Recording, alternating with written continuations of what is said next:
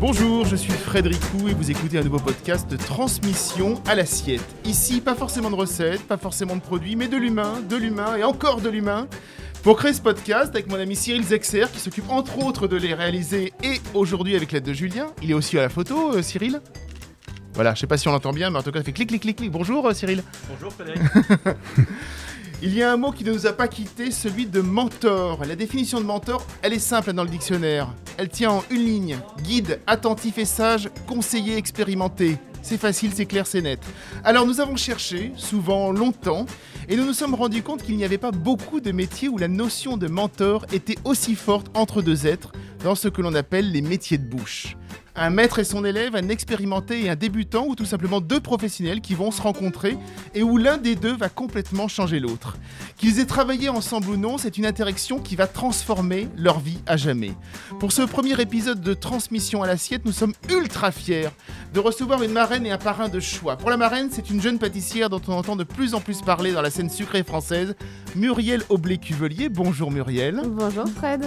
Et comme parrain, nous avons l'immense honneur de recevoir pour ce premier épisode un pâtissier de renommée mondiale. Faut-il encore le présenter Philippe Conticini. Bonjour Philippe. Bonjour. Bienvenue à vous deux pour ce premier épisode donc de transmission à l'assiette. Alors, quand je dis dans l'introduction que le mot mentor a une définition plus que précise dans les métiers de bouche, chez les pâtissiers comme vous ou chez les cuisiniers, qu'en pensez-vous Philippe Puis après Muriel? Alors le, le- le mot mentor est un mot, euh, comment dire? Je ne sais pas si c'est le mot exact euh, qu'il faut utiliser, mais c'est un mot qui est, qui est fort. Alors après, c'est pas à moi de, de, de- de savoir si c'est le cas ou pas, c'est plutôt à la personne qui l'utilise. Est-ce que ça vous a permis de mieux comprendre encore Philippe Conticini à qui vous aviez affaire à L'homme qui Oui. était caché derrière l'artiste, on va dire, ou le professionnel? Au-delà de ça, je crois que ça m'a permis de comprendre pourquoi est-ce que, euh, pourquoi est-ce que nos chemins se sont réellement croisés et pourquoi est-ce que euh, ça a fonctionné. Euh, parce que je pense que j'ai euh, j'ai pleuré au moins cinq ou six fois euh, en lisant votre livre, chef. Et, et vous m'avez parce- dit en arrivant tout à l'heure avant, avant Mm. l'émission hein, que vous aviez re- repleuré à nouveau. Ouais. hein. L'émotion est toujours intacte, quoi. Mm. Complètement, et je pense qu'il me parle encore plus aujourd'hui, avec ce que je vis aujourd'hui, avec ce- tout ce que je mets, parce que j'ai l'impression de me mettre à nu aussi quelque part aujourd'hui, parce que c'est vraiment ma pâtisserie que je propose. Et, euh, et que je suis intimement convaincue que c'est lié à, à ce que j'ai à l'intérieur de moi. Et ce qui explique justement le chef très très bien. Et, euh, et donc il y a énormément de choses qui m'ont bouleversée et qui m'ont fait pleurer effectivement, qui m'ont tiré les larmes, pas forcément des choses dramatiques que vous avez vécues, mais pourquoi est-ce que vous en êtes arrivé là? Comment est-ce que vous appréhendez vos émotions, vos sensations, qui vous êtes? Quand vous parlez de ratatouille, euh, moi j'ai l'impression que cochon de lait c'est un peu, c'est un peu ratatouille pour moi. Et euh, En fait, le but, c'était ça, Muriel, c'était de parler de création. Et de ce que vous venez de dire Mm. là, c'était pas de parler de moi quand je. Mm. Pardon, le, le but, c'était de pas de parler de moi quand j'étais petit. C'était de parler de ce que vous Mm. venez de dire, c'est-à-dire de création, d'émotion, de sensibilité. C'est ça le but de ce livre. Après, c'est peut-être pas bien euh, explicité dans le livre, mais c'est vraiment ça. Je suis content que vous l'ayez ressenti comme ça. Muriel.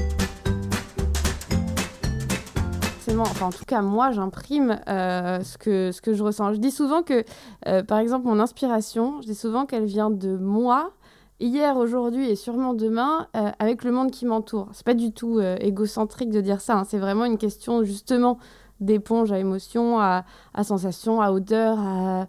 Il y, a- plein de choses visuelles. Justement, dans le livre, euh, vous dites que, euh, que vous ne vous inspirez pas euh, d'un tableau. C'est quelque chose que j'ai essayé de faire à un moment donné parce que tout le monde disait ça. Ah, moi, je me suis inspirée de tel musée, tel tableau, tel ceci. Et moi, j'étais là, attends, mais peut-être qu'il y a un truc que j'ai pas compris, que j'ai pas capté et qu'il faut que j'aille vers ça, en fait, des choses qui existent déjà pour créer ma pâtisserie. Et j'ai fini par comprendre que non, en fait, on est tous différents et que moi, c'était pas ça mon truc. Est-ce qu'il y a des choses que vous ne vous êtes jamais dit? Je t'aime. C'est déjà pas Ça, mal. on s'est jamais dit. ça. en même temps, c'est normal. hein. On, vit pas ensemble. Pas encore. Moi, j'ai ma- Ça n'arrivera jamais, monsieur. Elle a sa vie et moi, j'ai la mienne. J'ai ma Non, femme bah, depuis c'est- 25 ans et tout va très bien pour elle et pour moi. hein. C'était de l'humour, Philippe. C'était de... J'ai compris comme ça. Moi aussi, c'était- c'était pas d'humour, moi, par contre. Euh, bah, je pense qu'il y a plein de choses qu'on ne s'est pas encore dites, évidemment. Bah, ri- rien, et en fait. heureusement. Euh, au vu de. euh, Enfin, non, enfin, rien. Tout et rien, quoi, en Mhm. fait. Il y a plein de choses qu'on peut se dire encore et qu'on peut partager. mais ça va venir avec le temps.